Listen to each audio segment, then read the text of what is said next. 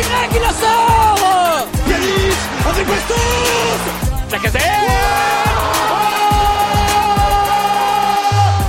Bonjour à tous et bienvenue dans ce nouveau podcast du Gone Olympique. Bon, on revient après euh, quasiment deux semaines de pause, hein, les gars.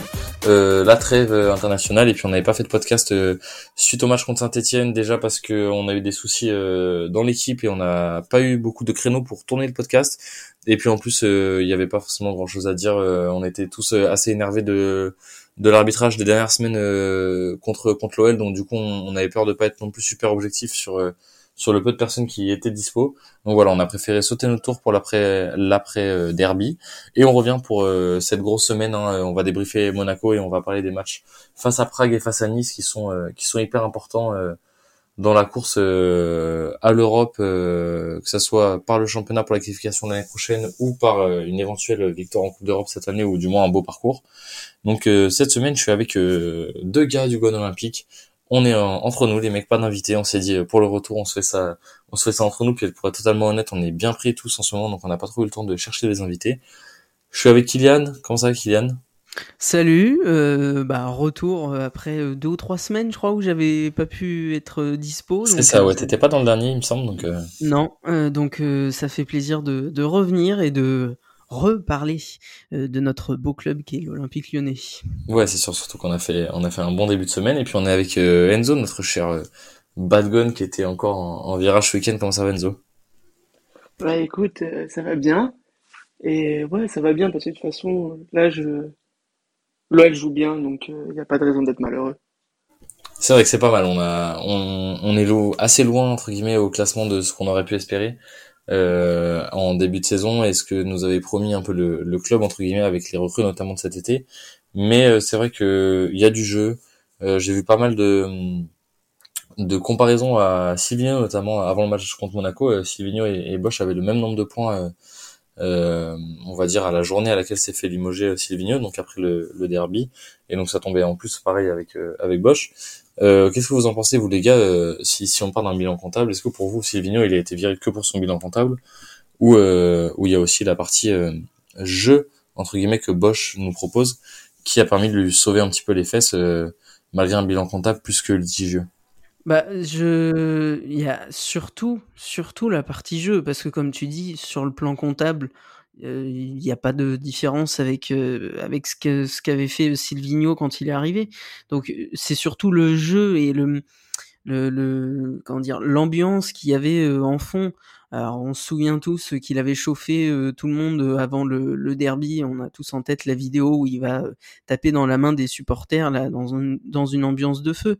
Mais je dans le contenu, je, pense que c'est le contenu et donc le jeu qui compte surtout, euh, parce que là ils savent très bien que euh, tout autant que Silvino, mais euh, Bosch est nouveau, euh, ça fait seulement quelques mois qu'il est là, mais c'est le contenu en fait que je, je pense ça rassure la direction de l'OL, c'est-à-dire qu'ils voient qu'il y a quand même un vrai plan de jeu, non pas que Silvino il n'y en avait pas, mais il n'a pas réussi à l'imprimer aux joueurs, il n'a pas réussi à transmettre ce qu'il voulait. Je pense que c'est aussi ça la raison. Et euh, non, il y, a un vrai fond et une vraie amélioration. C'est surtout ça, c'est qu'avec Bosch, on voit une amélioration. On a démarré de façon pas bonne, hein, on va le dire. Et au fil des semaines, on voit quand même que ça prend, qu'il y a euh, des combinaisons, que le pressing commence à se mettre en place. Donc il y a un vrai truc qui fait que on peut se dire qu'il y a un avenir avec Bosch, alors qu'avec Silvino, malheureusement, il y en avait Ouais, c'est sûr qu'avec Silvino, on, avait beaucoup plus de mal à avoir une identité de jeu. Alors qu'avec Bosch, effectivement, comme tu le dis, euh, on a on a un jeu qui est pas toujours parfait, notamment défensivement où des fois c'est un peu léger et on, prend beaucoup trop de buts depuis le début de la saison. Mais dans l'ensemble, euh, on va dire que il y a un plan de jeu qui est cohérent et qui euh, entre guillemets motive motive à venir voir les matchs, motive à être confiant dans les résultats qui vont arriver euh, on a quand même fait des super performances en Europa League. Malgré la défaite à Paris, on fait une super performance. Euh, bon, pendant le derby, euh, on a quand même fait euh, un très bon match et, et on n'est pas récompensé, même si il faut, il faut reconnaître Saint-Etienne a aussi fait un, très bon match. Il y, y, a beaucoup de matchs comme ça où on a été très bon et on a été un peu puni. Et contre Lorient, on prend un carton rouge hyper rapidement et derrière on fait un match, franchement, on fait 70 minutes de, de, très bon niveau à 10 contre 11 et on n'est pas récompensé sur un but à la dernière seconde pour un hors-jeu qui était qui était véridique, il n'y avait pas de souci, mais qui est qui est vraiment proche, on va dire, d'un but valide. Et c'est vrai que c'est assez frustrant. Et au final, on se retrouve avec avec pas assez de points par rapport à nos concurrents. Nice et Marseille qui prennent qui prennent le large et qui tournent pas mal, même si Nice a perdu ce week-end. Et, euh, et c'est vrai qu'on on aurait pu être entre guillemets euh, beaucoup plus proche du PSG que ça, et surtout devant euh, devant Nice et Marseille. Mais mais le jeu est quand même quand même rassurant dans l'ensemble. Maintenant, euh, je sais pas ce que vous en pensez. Bien jouer au foot, c'est sûr que c'est bien, mais il faut quand même que on perde pas de vue les résultats. Et, et si on joue bien, mais qu'il n'y a pas de points qui arrivent entre guillemets, ça va ça va vite être compliqué. Et il va vite falloir trouver un peu plus de on va dire, de d'efficacité, de réalisme, et euh, peut-être être des fois moins dominant, mais plus efficace devant devant le but, comme on a pu le voir notamment.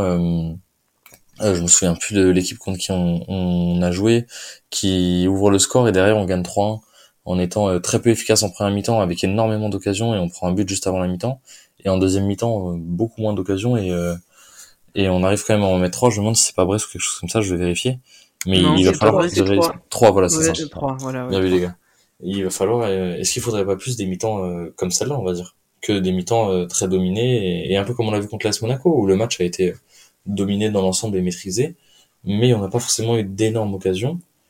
Et on a été réaliste sur le sur les occasions un peu importantes qu'on a eues, elles finissent au fond et, et c'est une victoire de 0 maîtrisée et sans trop de soucis, on va dire.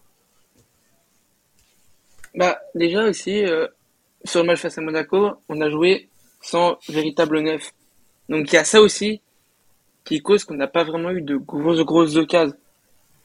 Euh, on a plus été dans la gestion, vraiment bien défendre tout d'abord pour éviter de manger les comptes assassins de Monaco avec notamment Gelson Martins qui a pu faire mal à Emerson. Et pour au final en seconde mi-temps avec l'entrée de Paqueta qui a donné un coup de un second souffle en sorte à cette équipe qui, a permis aux autres de faire l'effort de plus. Et euh, pour amener un grain de folie au stade, euh, l'entrée de Paqueta, c'était un second match, vraiment. J'ai senti toute l'équipe d'un coup plus concernée, plus pressante, plus attaquante. Et au final, ça paye. Ouais, on, a, on avait dit euh, qu'on ferait pas trop de focus sur les joueurs, etc. Mais à un moment donné, il faut, il faut commencer à en parler quand même. Lucas Paqueta, les gars, c'est quelque chose d'absolument incroyable. C'est quelque chose qu'on n'avait pas vu depuis longtemps. C'est monstrueux. Ce qui, m'impressionne surtout, c'est que bon, certes, il a un, il a un niveau de jeu qui est qui est bien au-dessus de la moyenne et bien au-dessus de, des autres cette saison. Mais il n'y a pas que par ça, parce qu'il y a, il y a d'autres joueurs qui font qui font un très but de saison, notamment euh, notamment Lopez qui est excellent hormis euh, hormis sa boulette euh, pendant le derby. Euh, Boateng qui est très rassurant depuis qu'il est arrivé, Guimarães qui est très très bon. On, Emerson a des, aussi. On a des joueurs, Toko, Emerson, Toko, Toko ouais. fait un très bon début de saison. On a des joueurs qui sont au niveau et il y a, y a pas trop de soucis là-dessus. Mais moi, ce qui m'impressionne, c'est euh, à quel point le niveau des autres, justement, augmente encore d'un cran quand Paqueta est sur le terrain et à quel point les adversaires vont jouer différemment. On parlait un peu euh, à l'époque de Juninho des adversaires qui jouaient différemment quand Juninho était sur le terrain, parce que ballon au pied, c'était un très bon joueur, mais surtout, euh, il y avait beaucoup moins de fautes qui étaient faites sur les joueurs de l'OL et donc du coup forcément beaucoup plus d'espace qui nous était laissé parce qu'on savait que une faute sur un joueur de l'OL dans les 30 derniers mètres, on avait un joueur derrière qui était capable de la mettre où il voulait. Et une faute dans les 30 derniers mètres, ça pouvait valoir une occasion de but, alors qu'on va pas se mentir, quand on est à 25 mètres de la cage, ça veut pas forcément dire occasion de but. Et bah là, j'ai l'impression que c'est un peu pareil avec un Lucas Paqueta. Quand il a le ballon, quand il est sur le terrain, euh, l'équipe d'en face, et eh bah, elle va moins presser, elle va reculer parce qu'ils savent que bah, lui tout seul, il est capable de passer un joueur, deux joueurs, trois joueurs, d'aller casser une ligne. Et si un joueur à lui tout seul est capable de passer deux autres joueurs, voire trois, sur une euh, séquence de pressing défensif, euh, l'équipe qui défend derrière, pour se rééquilibrer, c'est pratiquement impossible et t'es pratiquement sûr que tu vas être en infériorité numérique. Et, euh, et être en infériorité numérique au foot quand tu défends, c'est pratiquement euh, c'est pratiquement un but. Enfin, je veux dire, euh, si on n'a pas des joueurs euh, comme a pu le faire avoir ce week-end, qui a gâché un 52 absolument gigantesque, euh, dans l'ensemble, on va dire que, allez, 7 fois sur 10, 8 fois sur 10, ça fait but ou énorme occasion de but. Donc forcément, quand il est sur le terrain, les adversaires, ils ont pas la même façon de défendre. Et ne serait-ce que ça, d'avoir un avantage psychologique, c'est quand même quelque chose d'énorme en dehors euh, complètement du niveau de jeu euh, absolument monstrueux qu'il a. Enfin, je sais pas comment vous voyez les choses, mais moi je trouve que c'est un, énorme avantage. Bah moi, il y a aussi un truc tout con par rapport à lui, sans parler de technique pure, c'est son état d'esprit. De mémoire, personne à jouer un match un vendredi à 2h du mat, fait 6 heures d'avion, 7 heures de décalage horaire pour, pour jouer un match le samedi et vouloir être titulaire sur ce match-là. Ça, c'est, c'est magnifique. Il n'y Ah, a c'est aucun joueur qui est capable de faire ça. Par exemple, regarde Neymar ce soir. Ils ont fait la- le même euh, déplacement et tout. Il sent pas trop bien, il peut pas jouer. C'est con, mais ça passe par là.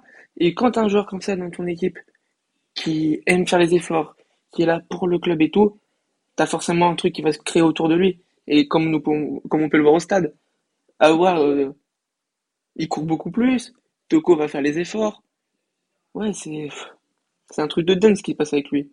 Ouais, c'est ça que je voulais mettre en avant, moi. euh, Tu, tu, tu l'as dit justement, c'est que on voit des joueurs qui veulent pas forcément faire les efforts euh, et rechignent un peu à revenir en club. Pa- Par rapport à Paqueta, euh, on voit que bah lui, il prend l'avion euh, le soir même de son match, il rentre. Le lendemain, il est à Lyon et il veut jouer. Bon, il a pas joué en tant que titulaire, mais on voit vraiment que euh, mentalement, il est aussi là et ça change aussi l'équipe. Ah ouais, c'est sûr, il est franchement, il est absolument exceptionnel dans l'état d'esprit et c'est quelque chose qu'on n'avait pas depuis euh, depuis assez longtemps, notamment euh, c'est vrai qu'on compare un peu euh, à Memphis qui qui avait un peu tendance à tenir l'épaule euh, enfin tenir l'équipe pardon sur les épaules euh, dans certains moments difficiles. Memphis, il a jamais eu cette euh, mentalité entre guillemets et c'est vrai qu'il il a tout il a jamais montré de signe de de je m'en foutiste entre guillemets, mais on l'a toujours vu très épanoui en sélection et beaucoup moins en club entre guillemets où où il faisait moins part de cette volonté d'être euh, efficace et de jouer, etc. Euh, alors que Paqueta, franchement, c'est ça faisait longtemps qu'on n'avait pas vu un joueur aussi impliqué. Et franchement, ça fait plaisir de le voir euh, impliqué dans le club, de le voir euh, impliqué dans la ville, de le voir avoir envie de de jouer parce que certes, c'est parce que c'est un amoureux du football et qu'il a absolument envie de jouer au foot, mais c'est aussi parce qu'il a envie de faire des bons résultats pour l'OL. Et ça se voit, on voit qu'il est attaché, qu'il est attaché au maillot. À chaque fois que qu'on marque ou qu'on a une grosse occasion, euh, qu'il soit impliqué ou pas, on le voit, il est toujours content. Euh, moi, il me fait penser un peu, euh, bon, la- on va dire que les célébrations et les manifestations de joie sont complètement différentes, mais il me fait penser un peu à un Erling Haaland dans la mentalité, c'est-à-dire que Haaland, on peut le voir, euh, quand Dortmund marque, euh, qu'il soit impliqué de près, de loin ou pas du tout sur le but, euh, il a la même rage de vaincre et la même motivation et la même joie d'avoir marqué. Et j'ai l'impression que Paqueta c'est un peu ça, c'est-à-dire qu'il en vraiment il en veut et il est là pour gagner et euh, vraiment il a il a faim quoi. C'est un joueur qui a absolument euh, toutes les caractéristiques et techniques et mentales pour être euh, pour être un leader dans cette équipe. Moi, j'ai vraiment l'impression qu'il se sent redevable vis-à-vis du club, d'après mon analyse et tout. Donc, euh, en fait, c'est, il a retrouvé son football à Lyon. Vraiment, c'est ce qu'il a dit, c'est ce qu'il a dit à Emerson pour faire venir. Et je sais pas, peut-être qu'il se sent redevable de tout faire pour ce club. Et euh, je pense à la présence de Juninho aussi, le fait comme ça, le fait qu'il est très proche de Bruno Guimaraes, que ils vivent une bromance tous les deux. Il y a plein de trucs, plein de petits éléments qui font qu'il est Paquita à l'heure actuelle. Ouais, c'est sûr, il est, vraiment au top et, heureusement qu'il est là. Justement, on va, on va parler un peu de, de Paqueta et même de l'OL d'un point de vue un peu plus général parce qu'il va nous être bien utile pour la, grosse fin de semaine qui nous attend. On joue le Sparta Prague en Europa League pour tenter un 9 sur 9 euh, dans cette phase de groupe qui serait franchement une super opération parce que ça permettrait euh, de se concentrer un peu plus sur le championnat et pour rattraper les points qui nous manquent euh, qu'on n'a pas pris sur ce début de saison. Parce qu'avec 9 points sur 9, franchement, on, je dis pas qu'on est qualifié, mais on n'est pas loin. Il y aurait plus qu'une victoire à faire, on va dire, euh, à prendre euh, pour être pratiquement assuré de la première place en plus. Donc ça serait assez assez bien et, et ça serait un bon fauteuil pour euh, cette phase retour de, de Ligue Europa. Et derrière, on, on va à Nice. Euh, nice qui fait un super début de saison malgré la défaite de ce week-end et qui est clairement, euh, de ce qu'on voit euh, sur le début de saison avec Marseille, l'adversaire euh, probablement le plus euh, le plus direct pour l'accession Ligue des Champions directe. Bon certes, on a on a Lens et Angers qui sont devant nous, mais mais sans leur manquer de respect, je pense que c'est deux clubs qui font un très bon début de saison, mais qui vont avoir un peu de mal à tenir sur la distance. Notamment Lens qui a perdu qui a perdu ce week-end à Montpellier et Angers qui a aussi perdu euh, à Paris malgré un, bon match dans l'ensemble et, une victoire un peu tirée par les cheveux sur un penalty un peu plus ou moins euh, plus ou moins imaginaire. euh, chacun chacun en pensera ce qu'il veut, ça reste des histoires de main. Mais euh, dans l'ensemble, je pense que, Nice et Marseille vont être les principaux adversaires. Pour vous les gars, euh, c'est quoi le match principal de la semaine? Est-ce qu'on doit faire tourner un peu en Ligue Europa parce qu'on a déjà un bon match là avec 6 points sur 6 et des équipes qui sont largement à notre portée pour prendre des points sur la phase retour, quitte à perdre éventuellement contre Prague ou alors est-ce qu'il faut absolument tout donner contre Prague, quitte à faire peut-être un résultat un peu moins bon contre Nice euh, et assurer la qualification en, Europa League Même si évidemment euh, euh, il n'y a pas de d'impossibilité de gagner les deux matchs, hein, mais forcément c'est deux gros matchs et on peut partir du principe que Bosch va va mettre un, des deux en, priorité entre guillemets. pour ma part, je pense que les deux matchs sont très importants, d'autant pour l'Europa League pour s'assurer maintenant, enfin à l'heure actuelle, de faire le 9 sur 9 et d'être en bonne position pour la première place. Parce que vu que cette année, à partir de cette année, la première place, tu qualifies directement en huitième, t'as plus les deux matchs de 16e. Donc ce qui t'enlève déjà deux matchs dans une saison, ce qui est, une saison longue, est important. Et si j'étais boss, je ferais tourner deux joueurs, histoire de faire souffler un peu, pour pas vraiment faire tourner à fond. Mais euh, par exemple Guimarães ou euh, Avoir, j'en mettrais un sur le banc par exemple. Parce qu'avoir, il enchaîne aussi des matchs et tout. Ces derniers matchs, enfin, face à Monaco, il n'a pas été, euh, euh, comment on dit, performant.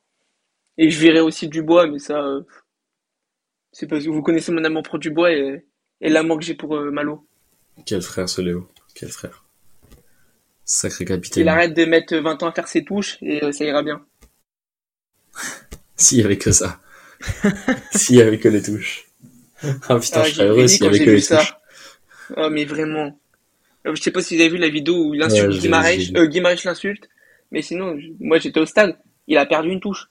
Parce qu'il a mis 45 secondes à faire sa touche. Bah ouais, non, mais c'est, c'est du grand Léo. Et toi, Kylian, à quoi tu donnes la priorité? Euh, moi, je donnerais la priorité à Nice. Il faut évidemment, pardon, gagner contre contre Prague, mais je, je mettrais bien euh, euh, Cherki à nouveau euh, titulaire euh, parce que je pense que vraiment en début de saison, il n'a pas toujours eu sa chance. Après, c'est aussi proportionnellement à ce qu'il montrait. Mais contre Monaco, il, quand même, je l'ai trouvé pas mauvais. Donc, je pense que contre Prague, il peut encore montrer des choses et voire montrer plus. Donc, pour moi, contre Prague, faut peut-être faire souffler certains joueurs, comme disait Enzo, et puis tout mettre le mettre le, tout le paquet contre contre Nice. Quoi. Ouais, moi je suis assez d'accord avec euh, avec ça. J'aurais tendance à dire que Prague, il faut au moins aller chercher un match nul. Si on peut gagner avec une équipe un peu remaniée, euh, c'est une bonne chose. Mais il faut il faut au moins chercher un match nul et franchement, si on prend un point, euh, ça sera ça sera déjà très bien et, et on n'a pas forcément. Je dis pas qu'on n'a pas besoin des trois points parce qu'on a toujours besoin de trois points plus que d'un point forcément. Mais c'est pas ultra nécessaire dans le sens où où on a deux points d'avance sur le Sparta Prague. Ça nous mettrait à 7 points et eux à 5. Et derrière, on a Brondby et les Glasgow Rangers. Euh, qui sont à 1 point et 0 point respectivement, qui sont assez loin de nous entre guillemets et qui font pas forcément euh, très très peur euh, d'un point de vue d'un point de vue qualification et encore moins d'un point de vue première place. Donc un point serait suffisant, alors que Nice, on a entre guillemets, c'est un peu comme ce week-end contre Monaco. Moi, je pense qu'on est un peu pieds et poings liés, comme on dit, et qu'on est un peu obligé d'aller prendre les trois points chez eux. Euh, on, vous rappelle le, classement, les gars. On est à un point de Nice et deux points de Marseille, en sachant que le Nice-Marseille est à rejouer. Euh, donc une une des deux équipes va perdre des points ou les deux si elles prennent qu'un point. Donc euh, si si on bannit ce week-end, on, revient clairement dans la course à la deuxième place. Et malgré un, très mauvais début de saison, alors qu'on a beaucoup loué les résultats de Marseille et, de Nice qui, qui faisaient un très bon début de saison. Donc franchement, ça serait ça serait vraiment ça serait vraiment top. On joue Marseille dans un mois.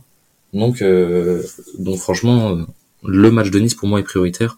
On doit absolument euh, revenir dans cette, cette course à la deuxième place, battre les concurrents directs, et c'est euh, c'est d'une importance capitale. On n'a pas le droit, disons que on a le droit à l'erreur jeudi pour moi, mais on n'a pas le droit à l'erreur du tout du tout dimanche. Dimanche, si on gagne pas, ça va commencer à être compliqué. Si on perd, ça va commencer à être presque catastrophique. Euh, et là, il va falloir se poser les vraies bonnes questions. Parce que si dimanche, euh, on perd contre Nice, qu'on se retrouve à 4.2 et qu'ils battent Marseille en match en retard, euh, on est à 7 points de la deuxième place, au minimum. Si Lens, euh, si Lens gagne pas ses, matchs aussi, euh, en fonction de ce que fait Nice. Enfin non, si Nice gagne son match contre Marseille, ils passeront, ils passeront devant, devant Lens. Mais on est à 7 points de la deuxième place. 7 points de la deuxième place après 12 ou 13 journées. ça va commencer à faire loin, entre guillemets.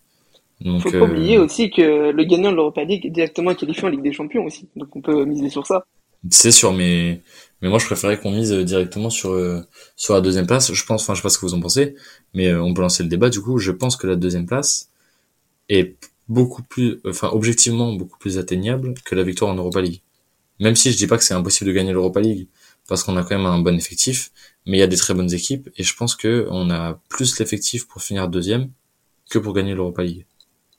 Bah, tu vois, moi, je pense l'inverse. Euh, parce qu'un un championnat, c'est 38 matchs. Donc, euh, ce qui te laisse la place à de nombreux faux pas. Mais en, en Europa League et en Coupe d'Europe, on a toujours été bon, surtout sur les matchs d'élimination directe. Et ouais, c'est euh, deux matchs d'élimination directe où tout peut jouer. C'est vraiment qui tout double. Et avec les joueurs qu'on a, dont Paqueta avec leur mentalité, je sais pas, je sens un truc. Et aussi, ça dépendra aussi des, des troisièmes de Ligue des Champions qui vont descendre. Si par exemple t'as un Oui, Barça ça qui dépend de descend, qui est, qui est reversé. Ouais. si t'as un Barça qui descend ou un Inter, c'est chaud là. Mais euh, ouais, je sais pas pourquoi je le sens. Je sais pas pourquoi. Oui, surtout J'aimerais bien aussi. Ligue des Champions, on a, on a quelques groupes euh, où il y a, il y, a des, il y a du très costaud et où le troisième qui va être reversé, de toute façon, va être un cadeau européen, pratiquement. Donc, mais pour euh, moi, pour moi, c'est que ça soit sur l'un ou l'autre, euh, finir deuxième du championnat ou gagner la, li- la Ligue Europa, euh, c'est trop tôt pour le dire. En fait, euh, comme tu, tu l'as dit justement, Enzo, euh, on ne sait pas encore qui va redescendre de Ligue des Champions. Euh, donc euh, c'est à prendre en compte quand même parce que comme tu dis, si t'as un Inter qui redescend, bah ça change un peu tout quand même.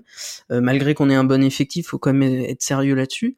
Et euh, quand même de, je veux dire, c'est quand même la première saison de, de Bosch. Alors oui, ça joue bien machin, mais pour moi c'est vraiment un truc sur le long terme. Et cette saison, on peut pas dire à l'instant T maintenant, 19 octobre, euh, que euh, on peut finir deuxième. Pour moi, l'un et l'autre, c'est beaucoup trop tôt pour euh, vraiment se prononcer dessus, quoi. Oui, c'est vrai que c'est, dans assez longtemps. La Ligue Europa, il y a aussi le facteur euh, finir premier ou finir deuxième du groupe si on se qualifie, qui rajoute éventuellement deux matchs au championnat. On ne sait pas ce qui va se passer au niveau des blessures. On ne sait pas s'il va y avoir du mouvement en janvier, même si on sait qu'à à l'OL, dans l'ensemble, c'est assez rare qu'il y ait du mouvement en janvier. Euh, ça, ça peut arriver, hein, mais, euh, mais c'est pas non plus le, on va dire la fenêtre de mercato euh, favorite des dirigeants lyonnais. Il y a la fenêtre de la Cannes qui peut euh, pousser ça aussi. c'est ça. parce Il y a la fenêtre de la canne qui peut la pousser, Cannes, effectivement. tu perds Toko, tu perds Kadewere, tu perds Slimani. T'as plus personne en attaque. Ouais, d'un point de vue offensif, on va être, on va être assez limité, donc à voir si, euh, si Olas et, et Johnny euh, vont, vont bouger là-dessus et si Bosch va demander du, du renfort ou s'il va faire avec euh, les moyens du bord entre guillemets.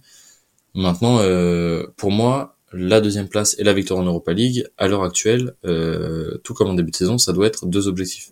C'est-à-dire que c'est deux objectifs qu'on doit se fixer et euh, et la deuxième place en championnat, moi j'aurais tendance à dire que elle est pratiquement, euh, c'est pratiquement un objectif obligatoire la victoire en Europa League, c'est plus un objectif secondaire. Et euh, pour moi, on va dire, en fonction du tirage, hein, parce que si on n'a pas de chance et qu'on tape, qu'on tape en huitième de finale euh, un ressortissant euh, Ligue des Champions, euh, type Barça ou Inter de Milan, forcément, on va pas dire que la qualification est obligatoire, mais on va dire un parcours, un parcours qui, qui nous amènerait au moins en demi-finale. Pour moi, me paraît objectif et assez, assez plausible. Et éventuellement une victoire, parce que comme tu dis, Enzo, on est assez bon dans l'ensemble en Coupe d'Europe et euh, sur des matchs à élimination directe, tout est possible. Et on sait que, on sait qu'on on peut être performant l'OL là-dedans et qu'on a un effectif qui peut permettre d'être performant. Maintenant, ouais, le, match contre Nice, pour moi, ce week-end, c'est le match principal. C'est le match qu'il va pas falloir perdre. En plus, on sait que on est abonné au but des anciens joueurs et en face, euh, en face, il y a Guiri, donc il va falloir faire gaffe à ce qu'ils nous en mettent pas deux, euh, notre petit, euh, notre petit Amine, même si on, l'aime toujours beaucoup côté, côté lyonnais et qu'on regrette qu'il soit parti parce qu'on en aurait bien eu besoin. On va avoir aussi euh, le retour de Dembélé là, euh, dans pas trop trop longtemps normalement. Bon, il sera pas là sur, sur les matchs de cette semaine, hein. Ouais, j'ai vu, il, devrait pas trop à tarder. À, il devrait pas trop tarder à revenir euh, d'ici un, un petit mois, on va dire trois semaines peut-être. Et euh, ça sera pas de refus avec le calendrier chargé. Donc, euh, Et donc le voilà. retour de ça- Jeffrey aussi. Ouais, Jeffrey Adelaide. euh, Bon, après Jeffrey Adelaide, euh, moi c'est un joueur que j'apprécie, même si j'avais très peu apprécié ses sorties médiatiques quand il était parti. Euh, on va dire que dans le jeu, c'est un joueur que j'apprécie. Maintenant, euh, je me méfie et j'attends rien de lui dans le sens où il revient de deux blessures décroisées et euh, et on pourra, personne pourra lui en vouloir s'il revient à un niveau euh, complètement éclaté au sol. Donc euh, c'est c'est des blessures dont c'est pas facile de se remettre déjà d'une, mais alors de deux, euh, c'est c'est super compliqué. Donc forcément. euh, Au moins, d'un côté, il aura des genoux tout neufs. Ouais, ouais, il aura des genoux tout neufs, mais c'est pas hyper facile de s'en remettre. Et du coup, euh, moi, moi j'attends rien de lui. S'il vient et qu'il arrive à être, être dans la bataille pour être titulaire ou même être un joker de luxe en sortie de banc en fin de match, et bah tant mieux, j'en serais super content. Mais moi personnellement, j'en attends rien parce que c'est compliqué d'attendre de lui quoi que ce soit et de miser sur lui entre guillemets vu le vu le passif. Même si quand il a joué, il, était très bon avant sa avant sa blessure à Lyon notamment. On, on va pas attendre de lui de lui quoi que ce soit. Bon les gars, on a on a bien débriefé cette semaine là les matchs euh, contre Monaco, euh, les, la semaine à venir, euh, et puis bah voilà, on note bien l'importance de tout ça parce que franchement, on n'a pas trop le droit d'avoir cette semaine et et il faut, on va dire sur les sur les trois matchs de la semaine, il fallait prendre au moins 7 points, dont 6 en championnat. On a pris les trois premiers, maintenant il faut faire, il faut finir le taf et éventuellement essayer de faire tourner un peu contre Prague pour reposer certains joueurs parce que ça fait quand même des, des déplacements assez importants à Prague c'est pas l'autre bout de l'Europe, mais c'est pas non plus la porte à côté. Euh, nice, pareil, euh, il faut, il faut aussi se déplacer pour y aller. Donc, euh, donc voilà, ça fait, ça fait des déplacements, ça fait de la fatigue, ça fait des matchs avec des, des bonnes équipes, parce que Prague est quand même une équipe, une équipe qu'il faut pas non plus négliger, hein, c'est pas, c'est pas des guignols. Donc voilà, on, on, va voir ce qui se passe, mais on, on espère, on espère au moins, au moins quatre points avec 3 euh, points contre Nice, 1 point contre Prague, voire 6 points sur les, sur les deux matchs de la semaine. Merci à vous d'avoir été avec, euh, avec moi, les gars, euh, ce soir. On sait que les, plannings de tout le monde sont un peu serrés, là. On, on, galère un peu en ce moment à, à, tourner les podcasts, donc si jamais on est un peu en retard sur les sorties, excusez-nous, hein, on fait, on fait avec les moyens du bord, on est tous, on est tous bien chargés niveau pro en ce moment. Mais voilà, c'est avec, avec plaisir qu'on se retrouve pour parler, pour parler de l'OL notamment, et puis, et puis des matchs à venir et des joueurs, des joueurs qui nous font rêver tous les week-ends notamment notamment au Groupama Stadium quand, quand on peut y être et puis à l'extérieur quand on peut faire les déplacements. Merci à vous les gars comme d'hab. Merci. Et puis euh, et puis bah nous les gars on se retrouve euh, la semaine prochaine pour débriefer bah du coup euh, les matchs de Prague et, le match de Nice et puis pour pour enchaîner sur sur la grosse période qui arrive jusqu'à jusqu'à la trêve parce qu'on a des matchs importants notamment au mois de novembre le gros Olympico au Parc OL le week-end du 20 novembre si je dis pas de bêtises. Donc voilà les gars on se retrouve la semaine prochaine merci à tous et puis comme d'hab on se dit on se dit ciao avec un petit mot de notre cher directeur sportif. Salut à tous. C'est moi qui dis merci à vous tous parce que c'était magnifique.